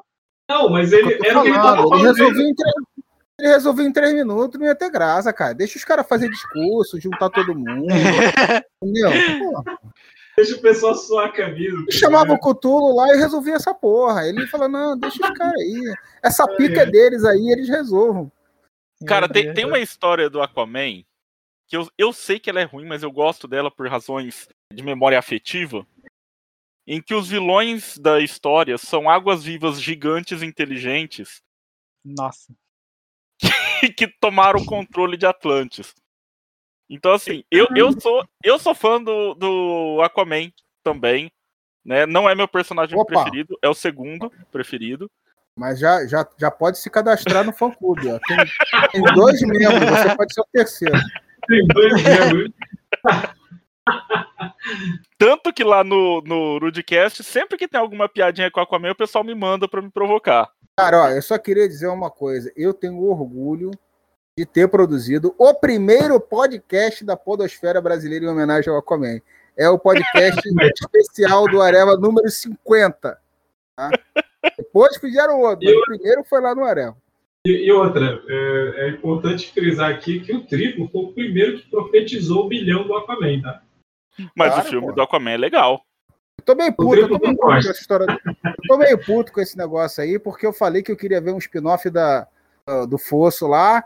E aí, porra, profetizei, os caras falaram, anunciaram, mas agora cancelaram. Filha da puta. Mas, mas, é, a- mas é a DC, né, cara? O- é tipo prefeitura. Quando, quando entra um outro prefeito, todas as obras é, são canceladas. Vamos começar outras obras, né? Exatamente, Emma. E, e, e esse, e esse filme do Fosso foi o maior na volta a gente compra da história, né, cara? É. Eu, vou ser não, cara? sincero, eu não acreditei de verdade que ia acontecer, entendeu? Mas nunca se sabe, né? Porque assim, uma produção mais modesta, né? O James Wan tem, tem o gosto por fazer os filmes de terror e tal. Eu falei, vai que sai, né? Vai que sai. Se enganou pelas palavras seduzentes. É, não, mas eu, eu não. Eu não escrevi na pedra, não. Mas antes deles anunciarem, quando a gente gravou o podcast do Aquaman, eu falei que se fosse para ter uns. Um, porra, tinha que ter um, filme com fosso, né, cara? Porque foi uma sequência muito legal do filme, mas é uma sequência que é perdida ali no meio, né? É. O cara quis botar isso também e aquilo também. Ficou meio coxa de retalho ali no meio. Uma sequência que distou um pouco do restante do filme ali. Mas foi uma sequência legal. assim, né, A, a DC ela negligenciou pra caralho o Aquaman, cara. O Aquaman ele é um personagem bem mais interessante. Do- Bem mais, o Arthur é bem mais interessante do que o Barry, por exemplo. Agora. O Aquaman, ele, ele, ele- você tem tanto o Aquaman quanto a, a Mulher Maravilha, né? Você poder lidar com essas sociedades a- a- de Atlantes e das Amazonas, ele te dá um background muito rico para você Sim. poder trabalhar em cima. Se você vai saber trabalhar em cima, se você vai aproveitar isso ou não, são outros 500. É quando você pega os heróis urbanos, é o que eu falei. Antigamente eles seguiam um padrãozinho ali, ou- um era, ou era imitação do Superman, ou era imitação do Batman. o, o, o Arqueiro Verde era uma imitação do Batman vergonhosa, cara. Sim. Ele tinha tudo chupado do Batman em O tudo, Flecha né? O Flecha Exato. Caverna. Aí depois os caras, pô, depois veio o, o Denis O'Neill e deu uma outra personalidade pra ele, Flecha né? Mas, Deu dignidade pra este homem. é, exatamente. Mas olha, eu, eu entendo, eu entendo isso, cara. Eu sou fã do fantasma, cara. Então, assim, Pô, o Fantasma é bom, cara. pois é. Mas nu- nunca teve um filme bom, cara. Eu, eu- eu ainda espero um dia que faça um filme bom do fantasma. Aí eu É, quero não que vai façam um filme do, sabe, né? do Chapolin Colorado. É, Ué, cada um pode ter sanções. É, o Chapolin já tá no DC, cara. Tem um personagem lá que é, o- que é a representação do Chapolin, né? Caraca, peraí. E, que, infelizmente é desenhado pelo, pelo Humber- Humberto Ramos, né? Eu não quero falar de Chaves Chapolin aqui. Eu só queria dizer que se é desenhado pelo Humberto Ramos, eu acho que tá bem representado, porque eles se merecem. É. É, é. Ainda acho que o, que o Humberto Ramos foi consultor de design lá do- dos desenhos do- da- das animações da DC do, dos 952. Todo mundo tem pescoço de vulcão ali. Mas sim, é, voltando para voltando para HQ, né? Já, já divagamos pra caralho. Mas É, mas aí você falando do Aquaman. Ele tem aquela apariçãozinha de só no final, né? Mas teve é, duas aquele também no meio. desenho. Olha, o que É. vocês jogaram no Rio, né? Ó, Mas, cara, Parece é porque lixo. treinador não entra em jogo, pô. Exatamente. Mas o- te- teve duas páginas no meio da HQ também que ele botou lá só para dizer que não, não esqueci de você, né? É um pouco como, como o Reino do Amanhã também que eu falei, né? O Reino do Amanhã com a aparece muito pouco também. Outros personagens também são suprimidos. Nessa HQ também, né? O Flash aparece, sei lá, um, um ou um ou outro imagem do Flash assim durante a história. E aí É, no final já né? É, o Adam Strange. Aí no final você tem Tá uma cacetada de outros heróis aparecendo em pequenas imagens ali, já mostrando. Tem os, os místicos, né? A, a- Isso. uma ordem de místicos que é, ponderava, né? Se é, intervia ou não, se para ver se os heróis eram dignos, é, se a humanidade era digna de continuar sobrevivendo, né? Tomar no cu. Mas ali puta, Tomar chazinho na lua. Ué, se o, se o Dr. Manhattan foi ficar lá em Marte, por qual que é o problema dos caras ir pra Lua tomar chá? Mas ali eu acho Cara- que foi uma escolha, foi uma escolha bem. É, Pra não desbalancear, né, cara? é, foi uma escolha bem específica, porque ele está querendo falar do surgimento dos heróis da, da época da ciência, né? Dos heróis da ciência, né? Que surgiram no início da Era de Prata e tal. Então, se ele. Eu acho que a, a, a escolha dele de contar a história envolvia isso, né, cara? Vamos lembrar que, porra, ele não tá escrevendo Crise nas Infinitas Terras, né, cara? se ele for É, botar tudo mesmo, Mas, pô, cara, tá complica, né? Tipo, a, a página lá dos místicos começa e, pô, o, o Billy, né, mó lá de bolso comendo o bolinho dele, como é, que, o- como é que o garoto foi parar ali? Cadê a mãe desse cara? Kalel, não. Ele é é órfão. óbvio. Cadê a mãe adotiva?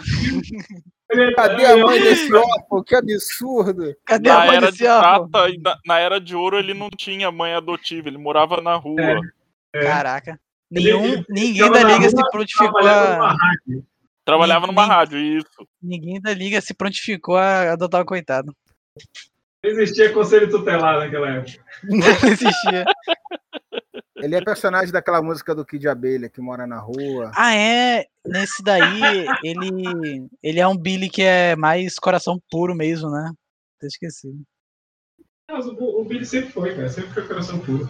É, mas porque Não, essa nova versão agora ele não é tão bom. É, assim, ele. mas- Poxa, Revoltado, agora ele é revoltado.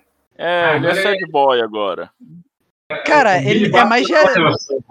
Pra mim, ele é mais realista, né? Porque o Mago Shazam chamar ele e falar, ah, você não é digno. Aí O Billy fala na cara dele, cara, ninguém é perfeito, ninguém é digno. Aí, aí o, o Mago, sagaz, muito sagaz. É tipo, na- é, é- nossa, é tipo personagem de novela da Globo. Ah, eu gostei de você, vou te contratar. Exatamente. Mas assim, é, não sei, cara, porque eu, eu, eu gostava do Billy é, de coração puro, porque Eu tem também. aquela história do, da vingança do submundo lá, do, do Neron. Uhum. Ele tá atrás do, do herói com o coração mais puro, e todo mundo vai proteger o Superman, né, cara? No final é o Não, Billy. pra mim os dois são ótimos. Pra mim, pra mim todos são ótimos. Não, o, o, Billy tinha o coração mais puro que o Superman, cara. Uhum. É, aquela. Porra, o o cara. O cara ser órfão, ser abandonado na rua e ainda, e ainda manter a sua esperança, porra, cara. O cara tem que ser coração Chupa, puro mesmo. chupa, Bruce. É, chupa pra você, cara. Olha, o cara era órfão, não tinha dinheiro e, Não tem dinheiro, assim graça- é, né, cara? não tinha um tostão no bolso. Não tinha, Exato. mordomo, não tinha Alfred não pra ajudar ele, pô. Pois é. Ai, que droga. É, mas é isso. É, a HQ finaliza com, com essa mensagem de esperança de que os heróis vão, vão proteger a Terra e tal. Tem alguns recortes de todas as equipes em ação. Inclusive tem a, a cena icônica lá da, da Liga da Justiça com a formação original, né? Que é enfrentando o Starro. Inclusive, Me surpreendeu esse trailer do Esquadrão Suicida com Starro, cara. Puta que pariu. Só tô com vontade É. de ver isso. É, Kinkas, é, como essa HQ também representa uma passagem de bastão, né? Do, de certa forma, né? Dos, dos humanos, Sociedade os, dos heróis humanos para heróis, entre aspas, de deuses, né? É, eu queria saber se os perdedores, né? O, os Falcões Negros, tipo, se existem HQs lançadas atualmente que tem eles como personagens, né? Ou se é só mesmo das antigas. Cara, os perdedores foi reformulado, né, cara? É, aqueles lá, do jeitinho que tá lá, foram só na década de 50 ali mesmo, 40 e 50. E eles fazem uma, uma aparição relâmpago na crise das infinitas terras só pra eles morrerem. Caraca. É, ele, Né? o, o, o encoraçado fantasma lá. Não, É, não, é, que eram, que eram, as revi- eram os personagens das revistas de guerra, né, da, da, da DC, Uhum. Que já havia sido descontinuado. Nos anos 80 isso já não era publicado há muito tempo, né? Os Falcões Negros, que eu saiba, também não tem mais nada deles atualmente sendo publicado. Teve uma reformulação, teve uma reformulação da, da Gayle Simone de uma personagem só que ela era descendente de, dos E caras volta e meia, eles, os Falcão Negros, de volta e meia, eles retornam aqui e ali, né? É. Como coadjuvante reencarna, em né? alguma história, em alguma coisa assim. Mas, É, assim, agora, né, na- quando, quando saiu a DC Metal, né, que foi a, a saga lá do. Pelo amor de Deus, uma das piores coisas que eu já li. Ah, não, pela fé. Ai, meu Deus. É, A DC consegue, consegue fazer o, o relógio do juízo final, que é, é foda, e logo em seguida vai essa merda. Eu fiquei muito puto, cara. Não, não, não. Não é essa segunda metal. Primeiro teve uma outra que era Noites de Trevas Metal.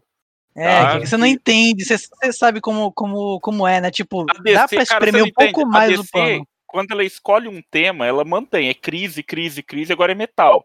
Né? Eles apareceram lá como sendo uma tropa de manutenção da paz, e eles eram, se eu não me engano, comandados pela Mulher Gavião. Ah, cara, mas, mas quando, quando, quando era metal, até que não tava tão. Tava, tava ruim, mas todo mundo, todo mundo falou, não tem como piorar. Aí lançaram o Batman que ri e não acabou mais. Cara, você tá me lembrando aquele, aquele meme do cara que tava ruim, né? Mas tava bom também. Mas aí não tava tão ruim. Mas aí piorou. Piorou. Cara, eu piorou. sempre falo o seguinte: a história termina com os heróis da Terra dando as mãos e tendo pensamentos positivos. Ah, Uhum. toma no cu, bicho. Ah, que bom que eu não leio nada dessa porra. Ai, eu não que tempo. Então, depois disso Não, eu parei mas- de ler. Não Olha, eu tenho- eu mais tenho uma- depois disso. eu tenho uma cota para consumir esse tipo de coisa, assim, de- eu quero ver porrada. Aí o herói vai lá e convence o vilão a desistir. Não, cara, vê no fundo do seu. Então, assim, eu, eu tô falando de Flash, tá? Da série do Flash. Então, é, já, ficou, já ficou chato, cara. Essa, essa temporada do Flash agora, cara- eu não sei por que, que eu faço isso comigo, mas essa temporada do Flash agora, ele- eles prepararam uma, uma vilã foda aí, que era a Monarca dos Espíritos. Tipo, porra, como é que o Flash vai derrotar, cara? Que ela é foda, ele não consegue dar um soco nela, não consegue chegar perto. E aí ele derrota fazendo um discurso motivacional. E, nossa, isso me deixa tão puto, cara. Porque Flash finalmente virou o Steve Universo. Por que vocês não conversam? Cara, nem, nem, nem tanto, cara. Steve Universo, Não, eles, dão musical. discurso. Eles dão discurso que eu te dou porrada. Nem, aí, em Flash, nem isso. Mas já teve episódio musical, então Flash oficialmente É. não é. Não dá mais não. cara. E- Ai, meu Deus. Tem episódio eu- musical? Eu só assisto, é, eu só assisto pra ver a- a- as caracterizações ruins, sabe? Pra reclamar. Assisti pra Ah, reclamar. cara. Eu, eu, eu, desi- eu passei minha cota tanto da série quanto das HQs. Porque, pela fé, mano. Só, só, de- só coisa boa. Depois que eu. Depois- que eu, depois que eu vi toda a liga que ri, mano, a partir dali eu meti, eu meti macharré e fui voltando no tempo. Ai, que triste. É, mas sim, é, vamos falar de coisa boa. É, bom, aqui, não, acho que não tem mais nada para falar da, da HQ. Só cabe agora aqui considerações finais. Triplo, você pode dar suas considerações finais dessa HQ? Senhores, é uma HQ muito boa. Eu acho que ela, para mim, ela tá num, num panteão de, de, revistas como Reino do Amanhã, como All Star Superman, como obras mais recentes, né, se a gente pensar de 2000 para cá, e que são grandes obras da DC, assim, que valem a pena ser, ser conhecidas. Então, se você é, vê uma historinha de super-herói, talvez não seja do seu agrado. Como, como eu disse, lá não tem tanta cena de combate, cenas de ação e tal. Mas assim, se você tentar é, enxergar os paralelos que ele faz com a época, com o que estava acontecendo nesse período, com as mudanças que tiveram nos personagens e na indústria dos quadrinhos naquela época, e se você gosta desses personagens principalmente, cara, é, é, é, um prato cheio, assim. É uma HQ muito boa. E se você não gosta de super-heróis como um todo, né? E não tem problema com o fato de não ter tantas cenas de ação, cara, tem muitos momentos muito legais da história, assim. Em várias sequências, em diálogos, em, em situações que acontecem entre os heróis, que valem muito a pena. A arte é muito boa se você der de cara, for mais fácil, né? Porque geralmente tem uma facilidade maior com a animação, não é perda total, vale a pena. Você não vai ter todo, toda a profundidade que tem na, na HQ, mas é uma boa história de qualquer forma, é uma adaptação interessante, assim. Da, perde muito, obviamente, mas é uma adaptação bem legal, assim. É, é uma boa distração também de assistir o, a adaptação que foi feita aí. Beleza. É, Tio Luigi, Bom, eu concordo com o triplo. Eu não assisti a animação, ou pelo menos não me recordo de ter assistido. Mas a, a história HQ, eu, eu acho assim, se você gosta de uma história bem construída, é, bem trabalhada, com personagens é, que tem uma certa profundidade dentro do que dá para trabalhar ali, né, em seis edições. Né? Claro que não dá para você fazer um personagem super é, profundo, mas com algum grau disso, vale a pena ler sim. É, coloco também no, no, mesmo patamar ali de Reino da Manhã e Grandes Astros Superman. Só não vence porque para mim a melhor história da DC ainda é o que aconteceu com o Homem de Aço, tá? Do Alan Moore. Uhum. Mas tá aí, eu acho que dou uma nota 9, talvez.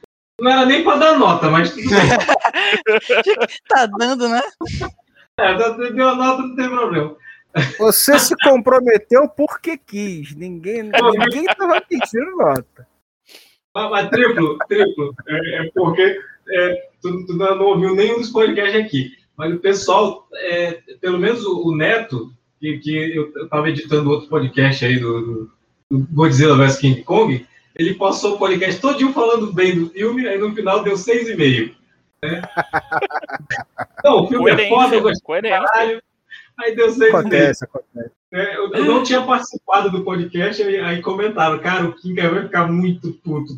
Cara, olha só, tudo é, tudo é expectativa, entendeu? Vamos ver. Se você tá esperando um filme 4, se você vê um filme 6,5, porra, você vai elogiar pra caralho, mas na hora de dar nota, velho, é 6,5. entendi, entendi seu ponto. Agora eu vou, eu vou, compreender mais aí a cabeça do, do Neto aí. Mentiroso! É, mas... Aquela, aquela na, na mente de um criminoso. Também, cara? Vai querer dar nota também, Trico? Cara, eu dou nota 10, sabe por quê? Assim, eu dou nota 10 pra uma porrada de coisa. pra mim, é, é porque, assim, cara... Perdeu o argumento. Você sempre pode enxergar alguns defeitinhos aqui, um defeitinho ali e tal, mas assim, cara, eu não, é, é porque eu não considero nota 10 a perfeição absoluta e irreparável que você entendeu? Então, eu não, eu não consigo fazer esses graus assim de que a pessoa gosta de dar, até lá no MDM, umas notas com, com dízimo, com pi, com. Entendeu? Cara, eu dou nota 10, velho. É uma HQ muito boa, assim. Porque se você for parar para pensar no, na, na, no padrão de, de, histórias em quadrinhos que a gente tem de muito tempo para cá. Não vou ficar, ah, agora é tudo uma merda. Não, é de muito tempo para cá. Acho que desde sempre, né? Você tem uma produção, uma massa de produção gigantesca de coisa de medíocre para baixo, ou de coisa simplesmente passou de ano raspando, entendeu? Então, quando, tem, é, quando você pega umas, umas HQs dessas que conseguem é, ter um esmero e, e sobrepõe muito esse limite, ah, a não ser que ela tenha uma situação que eu considero uma representação muito errada, ou uma situação que me incomode muito, que eu realmente entenda que aquilo ali tira alguma coisa da algum mérito, ah, é nota 10, velho. Beleza. Neto? Cara, eu já falei que a arte para mim tá maravilhosa. E eu esqueci de falar que, para mim, tanto o roteiro quanto a narração, o encaminhamento da história, na minha visão, é simplesmente perfeito. Para mim, impecável. A gente, a gente é apresentado aos heróis humanos, né? Da forma certa. A gente é, é introduzido em um mundo que tem medo de coisas diferentes, né? Como o próprio John Jones disse, né? Tanto que ele, ele perdeu esperança por causa disso. E a gente vê a transformação não apenas dele, mas de cada herói à sua própria maneira. E não é instantânea, feito de forma gradativa. Para mim, por roteiro, por arte, aquela. Se tivesse. Se tivesse. Se, se eu clicasse no botão da, da HQ e tivesse um áudio, pô, aí seria melhor ainda. Mas eu vou com. Eu vou com triplo, eu dou 10 também. Ah, tu não tá dando 10 porque tu acha que eu vou te bater, não, né?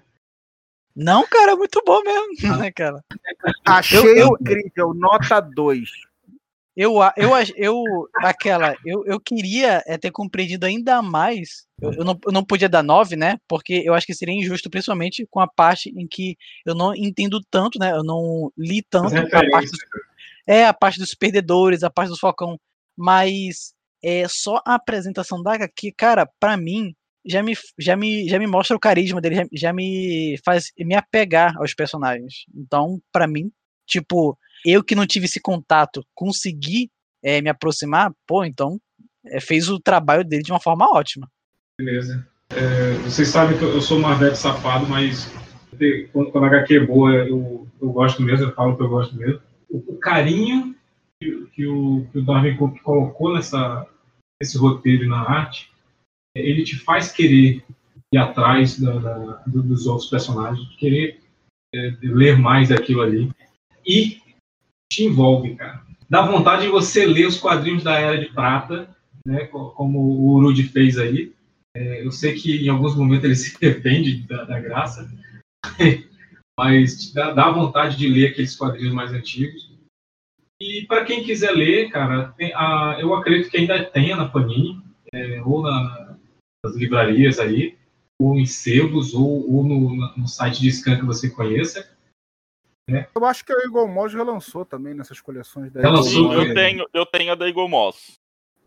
Eu queria mas até é, perguntar a vocês, quem tiver algum encadernado disso, porque assim, eu sei que saíram algumas histórias que o Darwin Cook fez, além da, dentro desse universo da Nova Fronteira, Afora saíram algumas edições posteriores e tal, com histórias que se passam dentro desse universo, mas foi algo que eu acho que nunca foi publicado aqui.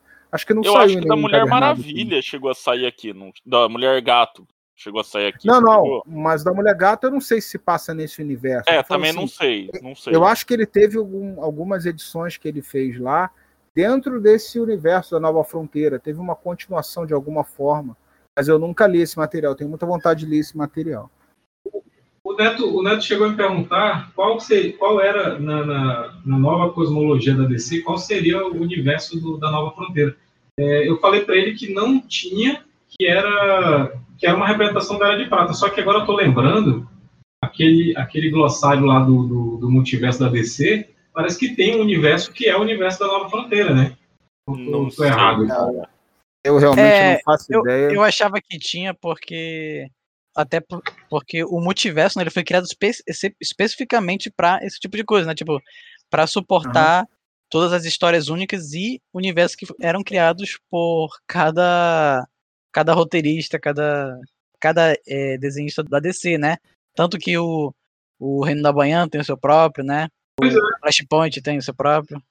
Aí eu vou te dizer que eu não faço ideia e, sinceramente, eu não faço a menor questão que tem ou de saber se tem. Agora, não, o, que mais o, Darwin, o que mais o próprio Darwin Cook tiver produzido desse universo, eu tenho vontade de ler. Sim, sim, beleza. É, mas... Então, eu perguntei justamente para ver se, se havia né, uma continuação para a história. Então, não sei. É. é. Como o, o, Triplo falou, e tem uns spin-offs, então deve, deve, ser canônico, né? Deve ser um universo a, a se, parte. Eu não, se eu não me engano, tem, era uma boa sugestão de ser lançado aqui um dia, né? Não sei. Uhum. Mas assim, infelizmente é uma obra que eu acho que não tá, nunca, nunca teve tão em voga, nunca teve muito em voga, né? Nunca foi, não é uma série que, que muita gente gosta, acho que não é uma das que, que tem um, status, né, para os fãs tão grande assim, infelizmente, né? Como as outras não, ei, tem, por exemplo. Aqui. Acabei de ver aqui, Terra 21. Sério? Sério. Caraca, aí sim, acabei de. Aí tá aqui, ó, na Terra 21, Kennedy nunca foi assassinado. Em vez disso, seu otimismo se mostrou contagioso. Sob sua orientação, os Estados Unidos da América abraçaram o futuro, os cidadãos ficaram um pouco mais sonhadores, blá, blá, blá, blá, blá, blá. É, é a Liga da Justiça Nova Fronteira mesmo. Aqui. Ah, é aqui, acabei de achar. Terra 21. Terra 21. Tem até o sucessor do. do John, John Henry. Pois é. Que eu acho que seria já o, o, o, o John Irons, né? Que seria o, o aço. Uhum. Mas, mas é isso. Acho que é, a frase famosa aqui do podcast, falamos tudo que tinha para falar. É, saudade de falar isso, né? Porque acho que foi três podcasts que eu não participei. Mas, então, quero agradecer aqui a, a presença dos ilustríssimos é, Triplo. Pô, eu que agradeço o convite, os vários convites, só que meu. meu... como pai triplo, a minha vida. Como pai triplo, a minha vida é complicada. Então, por isso que eu estou bem ausente de podcast. Mas muito obrigado pelo convite aí. Foi bem legal de gravar, foi um papo muito legal pô, deixar uma, uma singela homenagem ao Darwin Cook, que faleceu, né? Produziu muita coisa legal enquanto estava aqui. E, é, cara, Jabá é, bom, eu tenho começado a participar aos pouquinhos de novo no Areva, né? Que eu fiquei muito tempo mais afastado. Do MDM também, bem esporadicamente, consigo participar. Quem gostar de podcast de 8 horas aí, vá lá no MDM. No, God! No, God, please, no! No! No! Não! Eu gostar do, dos podcasts com uma análise abalizada e, e, e, e, menos esculhambada que nem o MDM, que não tem, não tem tema, né? Até quando tem tema, não tem tema, mas no Areva tem. Quem quiser me ouvir falando mal, quem quiser me ouvir falar mal do Snyder Cut, o último podcast do Areva, eu não sei quando sair esse, já vai ter saído o outro, mas tem lá o podcast que a gente gravou do Snyder Cut, em que tem um, um restore da Snyderverse maldito lá, o, o Modeste, eu tive que combater o mal, né? Então, uhum. se você gosta do Snyder Cut, vai lá para você ficar puto da cara comigo. E se você odeia o Snyder Cut, vai lá que você vai se sentir representado. Eu vou dizer que eu até peguei leve, hein? Eu até peguei leve, eu podia ter sido mais. Então, e tem o um podcast que a gente só lançou três edições. podcast de música chamado Discover, fica no Discover Podcast. É, cara, nem lembro mais o endereço, mas eu acho que é Discover Podcast wordpress.com, tem lá os três episódios que a gente fez. É um podcast de música. O areva.com e melhoresdomundo.net. É isso. E muito obrigado mais uma vez e até a próxima. Ah, beleza. Você já, você já é parceiro já. Já vai fazer parte do Rede Chegas. Não, não se preocupe. Quero meu, meu, minha carteirinha. Isso, isso. Você vai receber sua carteirinha. É, tio Rude. Alô? Falei tanto que ele dormiu. Tá me ouvindo? Oh, estamos ouvindo agora. Voltou. Vocês me encontram lá no www.tiurude.com.br. A gente tem lá o Urudcast, que voltou novamente, né? A quarta ressurreição dele. E se quiser ouvir a gente falando mal do Snyder Cut, também pode ir lá. A gente gravou, teve um programa sobre o Snyder Cut. E na semana agora que a gente está gravando isso aqui, deve ir ao ar um que a gente gravou para falar sobre. Soldado Invernal. Não, do Soldado Invernal já foi da semana anterior. Essa semana uhum. agora vai ao ar um que a gente falou sobre o gênio do cinema, Nicolas Cage. Foda. Vulgo Superman de uma linha do tempo alternativa. E é, é o Superman da Terra 171, né? É, mais alguma coisa? Posso passar por Neto? Não, só isso, pode encerrar. Então, inclusive, é, é, triplo. Se você acha que, que divaga no tema, tem que ouvir o episódio do, do Rudicast lá do Soldado Invernal, e o título tá Soldado Invernal. Eles só falam do Soldado Invernal nos 10 últimos minutos do podcast. Mas é porque é inverno, o cara tava debaixo da coberta, pô, tava dormindo. Deixa o cara tirar uma soneca, cara. Os caras conversando sobre instalação elétrica. Como assim?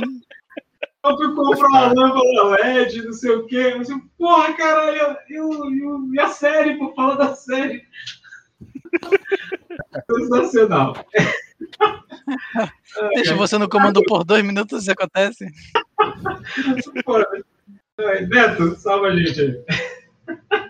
Cara, é, obrigado por nos assistir, né? Por favor, aproveite, né, que o site hoje vai ser lançado, né? Hoje já foi, já foi lançado e vá lá visitar, ver o conteúdo.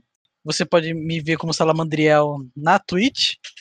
A Gibiteca do Tempo eu já estou fazendo os preparativos para voltar, mas basicamente, se você quiser, aquele já está disponível lá para locação. Consegui finalmente um sistema de delivery, né, de, de motoboy para poder me auxiliar. É o Davi? Oi?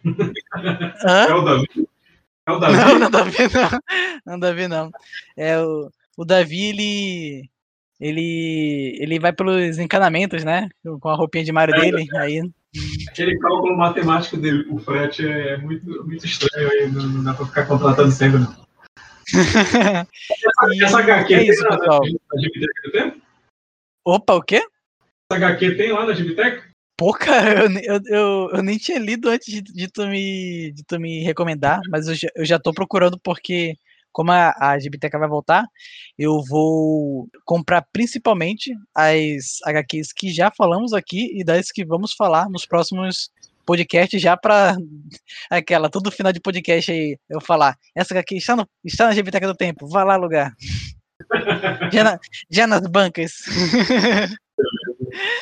é, e é isso, valeu por assistir e até o próximo podcast que eu espero que não demore um pouco, né? Para dar um descanso um pouquinho, que ninguém é, é diferente. É, né? é, a gente já vai mudar esse ritmo de, de podcast aí, porque oito podcasts por mês tá, tá, tá, meio que me matando. É, mas sim, é, eu sou o Quincas, o Misantropo Camarada. Vocês podem continuar seguindo a gente no, no Instagram, arroba no, no Facebook, que, que, por incrível que pareça também se chama Tamek Nerd. Se o Rafael fez a parte dele direitinho, é o Rafael, nosso técnico do TI. Se ele fez a parte direitinho, é para o site. Tá, já é para estar tá uma, a, a, três dias no ar, porque é para sair na, na, na quarta-feira, dia 14, o site. É, se já estiver lá, então é www.tambaquinet.com.br. Galera que está me, me, enchendo o saco no, no, no privado perguntando como é que eu faço para baixar o podcast, é, vai, ter, vai, vai, ter o playerzinho lá, vocês podem baixar lá pelo site, tá? Pessoal que não gosta de usar Spotify. Não, não, pô, bora, bora fazer um vídeo ensinando, no YouTube ensinando. É, ensinando, né? Aí a gente começa o vídeo falando assim, e aí, camada, trunks? Ficas aqui. Meu Deus. Entenda o final de como baixar o podcast. pois é, pois é, né? Entenda. Mas é isso. Eu quero agradecer a, a, sua paciência, a sua preferência, a sua audiência. É um, prazer enorme voltar a, a gravar o podcast aqui com, vocês e fiquem, fiquem ligados aí, teremos mais novidades. Mais uma vez, agradeço a participação de todos aqui. É isso. É, tchau e tchau.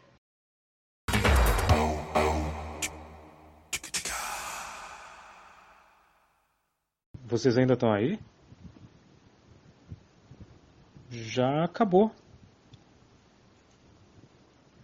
Desliga isso aí, cara. Pode ir embora.